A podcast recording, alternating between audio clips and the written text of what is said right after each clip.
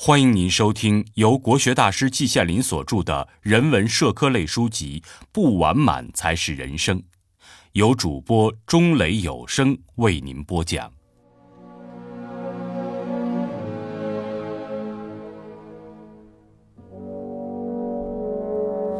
一九九五年元旦抒怀，求人得人又何怨？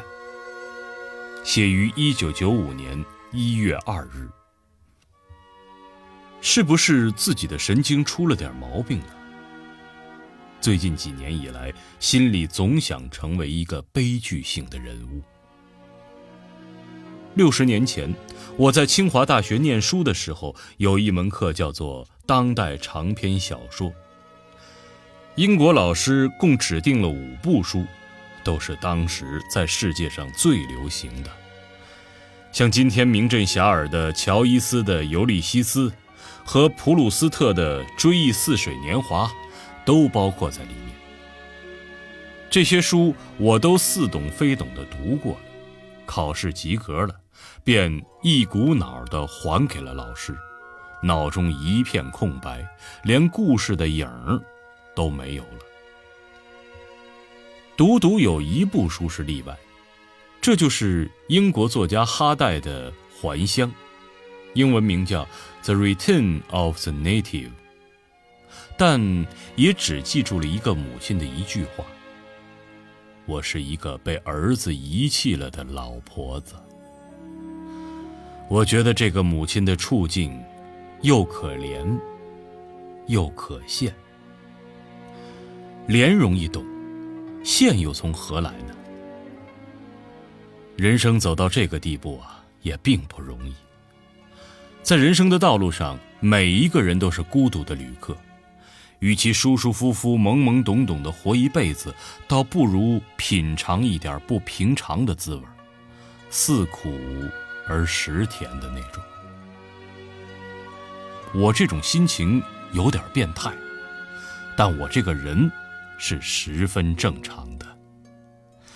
这大概同我当时的处境有关。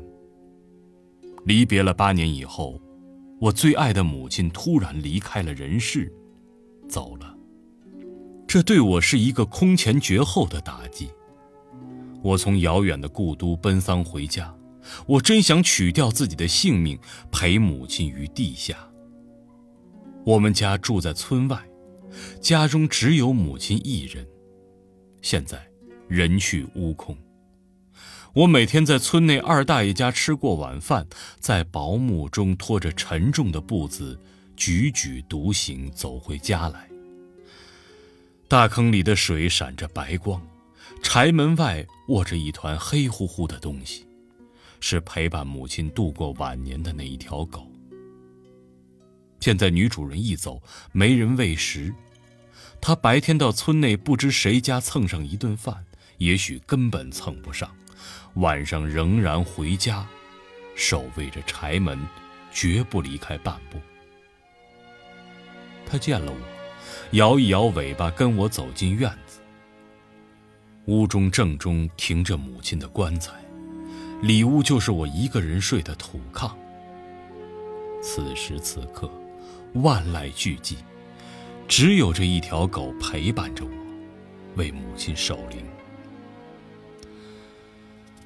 我心如刀割，抱起狗来亲它的嘴，久久不能放下。人生至死，天道宁论，在茫茫宇宙间，仿佛只剩下我和这一条狗了。是我遗弃了母亲吗？不能说不是啊。你为什么竟在八年的长时间中不回家看一看母亲呢？不管什么理由，都是说不通的呀！我万死不能辞其咎。哈代小说中的母亲，同我母亲的情况是完全不一样的，然而其结果是相同，或者至少是相似的。我母亲不知多少次以履望子，不知多少次在梦中见到儿子，然而一切是枉然，终于含恨地离去了。我幻想成为一个悲剧性的人物，是不是与此有些关联呢？恐怕是的。在我灵魂深处，我对母亲之死抱中天之恨，没有任何仙丹妙药能使它消泯。今生今世，我必须背负着这个十字架，我绝不会再有任何形式的幸福生活。我不是一个悲剧性的人物，又是什么呢？然而，我最近梦寐以求的悲剧性又绝非如此简单。我心中的悲剧，绝不是人世中的小恩小怨、小仇小恨，这些能够激起人们的同情与怜恤、慨叹与忧思的悲剧，不是我所想象的那种悲剧。我期望的，究竟是什么样的悲剧呢？我好像一时也说不清楚。我大概期望的。是类似能净化人们灵魂的古希腊的悲剧。相隔上万里，相距数千年，得到它，又谈何容易呢？然而啊，我却于最近，于无意中得知，岂不快哉？岂不快哉呀！这里当然也有遗弃之类的问题，但并不是自己被遗弃，而是自己遗弃了别人。自己怎么会遗弃别人呢？嘿，不说也罢。总之，在我家庭中，老祖走了，德华走了，我的女儿宛如也走了。现在。就剩下我一个孤家寡人，赤条条来去了无牵挂了。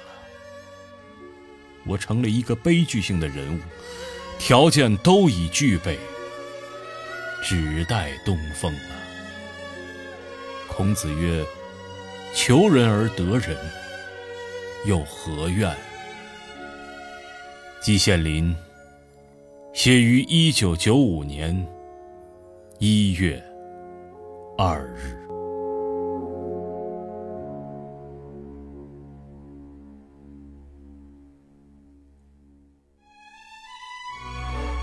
亲爱的听众朋友，本集已播讲完毕，感谢您的收听。